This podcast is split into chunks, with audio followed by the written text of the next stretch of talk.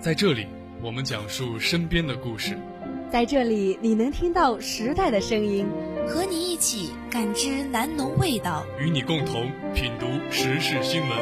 风声雨声读书声，声声入耳。家事国事天下事，事事关心。您正在收听的是南农锵锵锵。Hello，各位听众，大家好，欢迎收听本期的南农锵锵锵，我是小波小新，我是小波柠檬。最近呢，新生们都军训完了，然后听说他们表演了一个汇报演出，好像据说是蛮壮观的，你看了吗？呃，我倒是没有去看，不过之前他们军训的时候，我有经过操场，然后看他们训练的非常的刻苦，因为最近其实九月份天气还挺热的，也没有怎么下雨，所以。新生们还是非常辛苦的，没错，反正看着他们入学的时候见他们还是白白净净的，过了这个半个月之后，就哎呀黑不溜秋的。是你在校园里面一看就能很明显的分辨出新生和老生。没错，这老生就是白白嫩嫩又帅，都是小哥哥小姐姐；这新生就是，哎。一言难尽，现在是。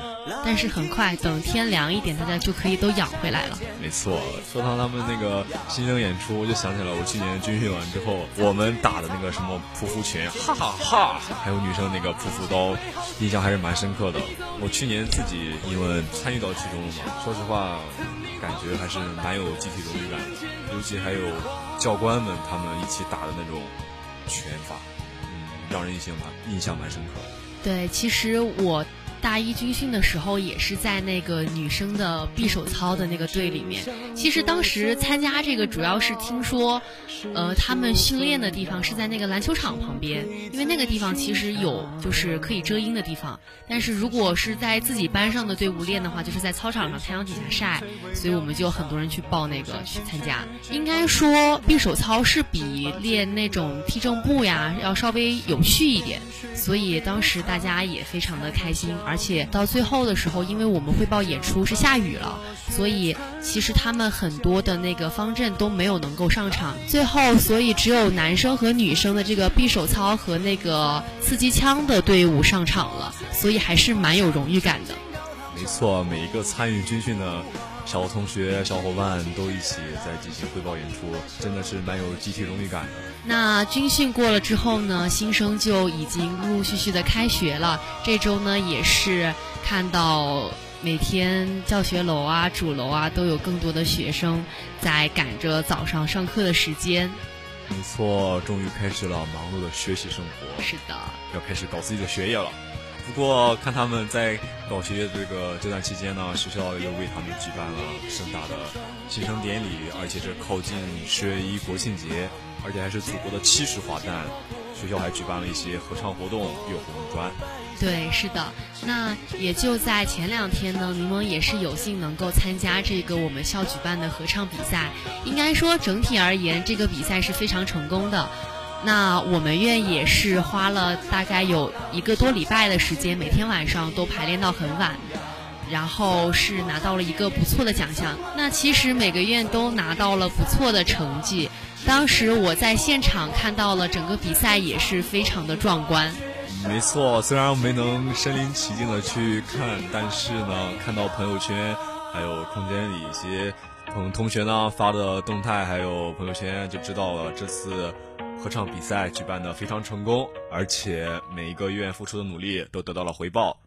是的，那临近国庆了呢，大家其实都逐渐的兴奋起来。虽然说这个周末大家还要补一天的课，但是因为国庆的七天假期近在眼前了，所以，啊，大家也不会去在乎这个多一天课的事情。没错，我有同学都已经跟我笑侃说，就说这个星期最主要的任务呢，就是。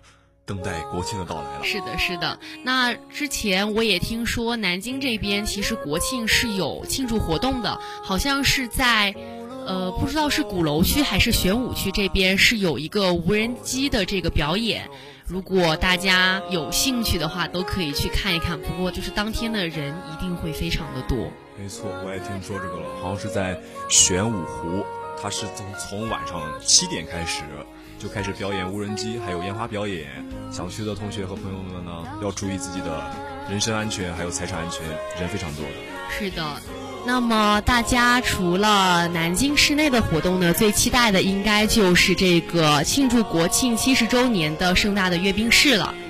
十月一日呢，庆祝中华人民共和国成立七十周年的盛大阅兵式将在北京天安门广场举行。那新闻中也报道了说，国庆活动的这次阅兵仪式首次亮相的维和部队方队规模达到了历史之最，凸显了改革强军的成就。伴随着军靴踏在柏油路面上的清脆声响，此起彼伏的激昂口号久久回荡，在地处北京远郊的阅兵训练场。国庆阅兵徒步方阵的官兵们正在烈日下整装训练，其中头戴蓝色贝雷帽、首次参加大阅兵的维和部队方队显得尤为醒目。方队将军领队陆军八十一集团军副军长徐有泽对记者说：“首次亮相天安门广场大阅兵的维和部队方队将展现有中国特色的国际范儿。这个和世界接轨的中国特色，我们叫做中国红、和平蓝。大家一看蓝色贝雷帽、蓝色丝巾、联合国勋章，还有有着中国的国旗。”还有我们自己的一些红色徽章，这里面就是有国际蓝、有和平蓝，还有中中国红最有特色的亮点。我们这个部队就是很有国际范儿。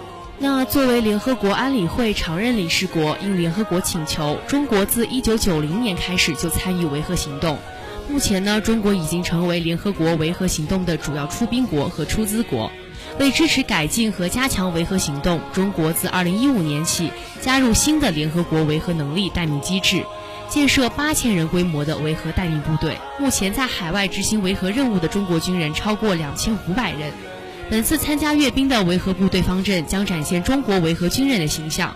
维和方队标志着我们中国军队已经走出去，而且已经走向了世界舞台的中心。它彰显的是我们大国的担当，彰显了中国维和世界和平的决心力量。所以你看，我们的官兵一个一个的意气风发，走起来气势如虹。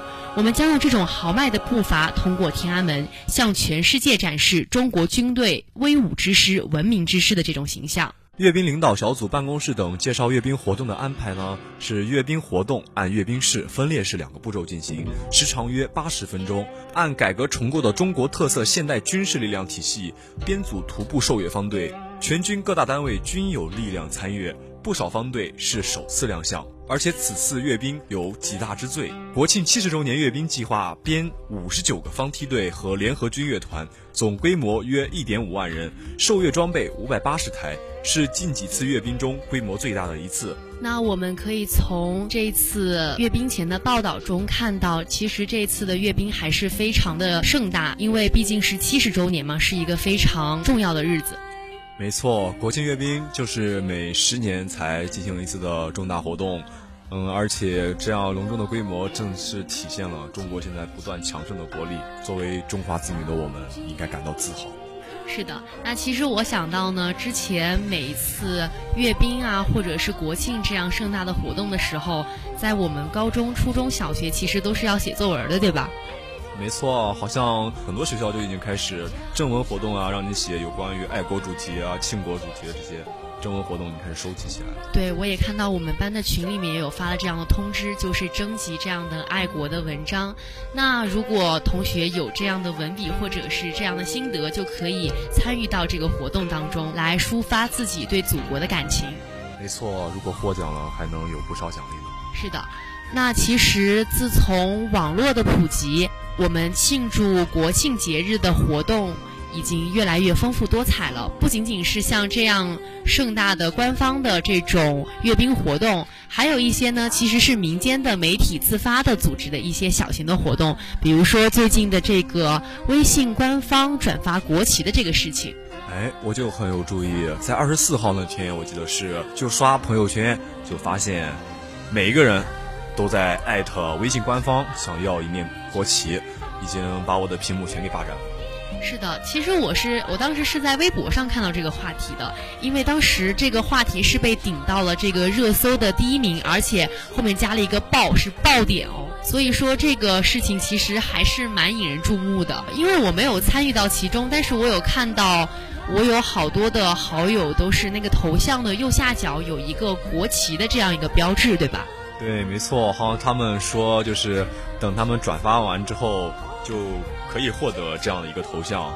对，那其实这样的方式呢，在之前已经已经有出现过了。我记得是好像是在去年的圣诞节还是前年圣诞节的时候就有，就是你可以通过一种方式，然后获得头像上加一个小的圣诞帽这样的一个活动。没错，我记得好像是二零一七年，是一七年十二月份左右，然后朋友圈里面都在许愿说要一顶圣诞帽，然后圣诞帽呢其实就是。